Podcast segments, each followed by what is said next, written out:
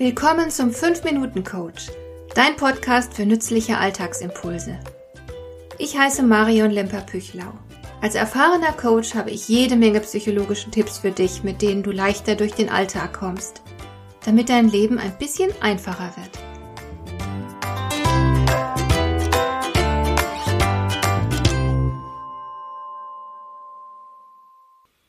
In den Medien gibt es so unglaublich viele Bilder und Geschichten von Menschen, die rundum glücklich zu sein scheinen.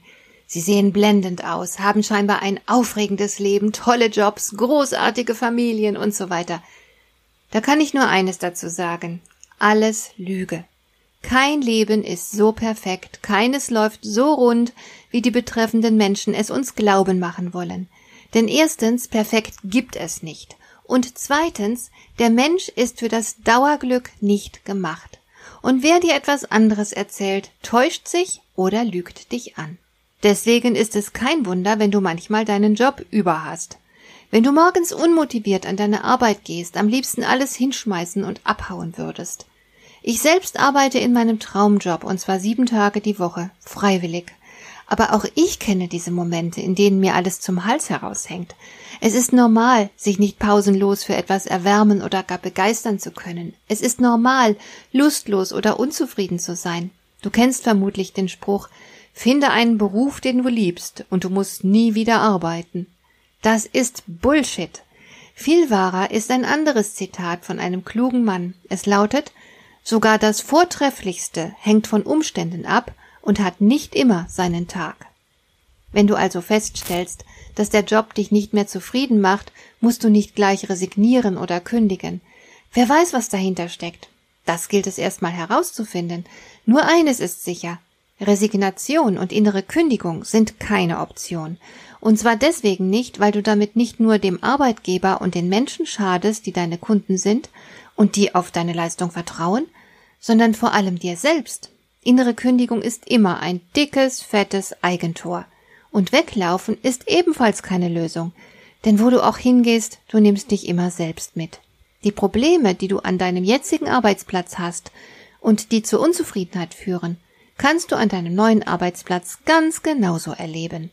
Wenn du sie jetzt nicht zu lösen lernst, holen sie dich höchstwahrscheinlich auch in einer neuen Umgebung bald wieder ein. Deswegen wäre doch das Sinnvollste, was du tun kannst, dich der Situation jetzt zu stellen und genau hinzuschauen, warum dich die Arbeit nicht mehr befriedigt. Tatsächlich stelle ich bei meinen Kunden sehr oft fest, dass das Problem nicht wirklich die Arbeit ist, sondern die eigene Wahrnehmung. Bei vielen Menschen lassen sich die Probleme am Arbeitsplatz auf eine unrealistische Erwartungshaltung zurückführen. Kein Job der Welt kann dich von morgens bis abends froh machen, und kein Job der Welt ist frei von frustrierenden Erfahrungen. Außerdem hast du es immer irgendwann mit schwierigen bis unerträglichen Menschen zu tun, mit Ungerechtigkeit, Dummheit, Überforderung oder Langeweile und so weiter. Und zwar all das nicht, weil der Job mies wäre, sondern weil das Leben so ist. Wir müssen alle mit dem zurechtkommen, was wir vorfinden. Oder, wie der Schriftsteller Theodor Storm es so schön ausgedrückt hat, man muss das Leben aus dem Holz schnitzen, das man zur Verfügung hat. Ich fürchte, bei so manchem ist die Frustrationstoleranz zu wenig ausgeprägt, dafür die Anspruchshaltung aber umso mehr. Wer es schafft, jeden Tag glückliche Momente zu erleben und beständig zufrieden zu sein, hat zuvor Selbstregulation gelernt. Er hat zum Beispiel kapiert, wie enorm wichtig es ist, sich von Negativem nicht runterziehen zu lassen und stattdessen dankbar für all das Gute zu sein. Nichts als selbstverständlich zu betrachten. Und er hat gelernt, negative Gefühle intelligent zu managen sie als Signale zu verstehen, als Handlungsaufforderung, nicht als Anlass zur Klage und zum Selbstmitleid. Es gibt kein Anrecht auf ein glückliches Arbeitsleben. Man muss es sich verdienen. Und nur in vergleichsweise seltenen Fällen liegt die Rettung in einem Wechsel des Arbeitsplatzes. Wenn du zum Beispiel keine Möglichkeit bekommst, dich weiterzuentwickeln, wenn du neue Herausforderungen suchst, oder wenn du in einer Organisation arbeitest, die ständig gegen deine eigenen Werte verstößt, so dass du dich beim besten Willen nicht mit deinem Arbeitgeber und deinen Aufgaben identifizieren kannst.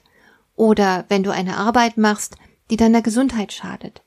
In diesen Fällen kann eine Kündigung sehr ratsam sein. Entscheidend ist, dass du ehrlich zu dir bist und sorgfältig prüfst, wo genau das Problem denn nun liegt. bei dir selbst oder tatsächlich beim Arbeitsplatz. Hat dir der heutige Impuls gefallen? Dann kannst du jetzt zwei Dinge tun. Du kannst mir eine Nachricht schicken mit einer Frage, zu der du gerne hier im Podcast eine Antwort hättest. Du erreichst mich unter info at lemper-püchlau.de. Und du kannst eine Bewertung bei iTunes abgeben, damit diese Sendung für andere Interessierte sichtbarer wird. Schön, dass du mir zugehört hast. Bis zum nächsten Mal eine gute Zeit für dich.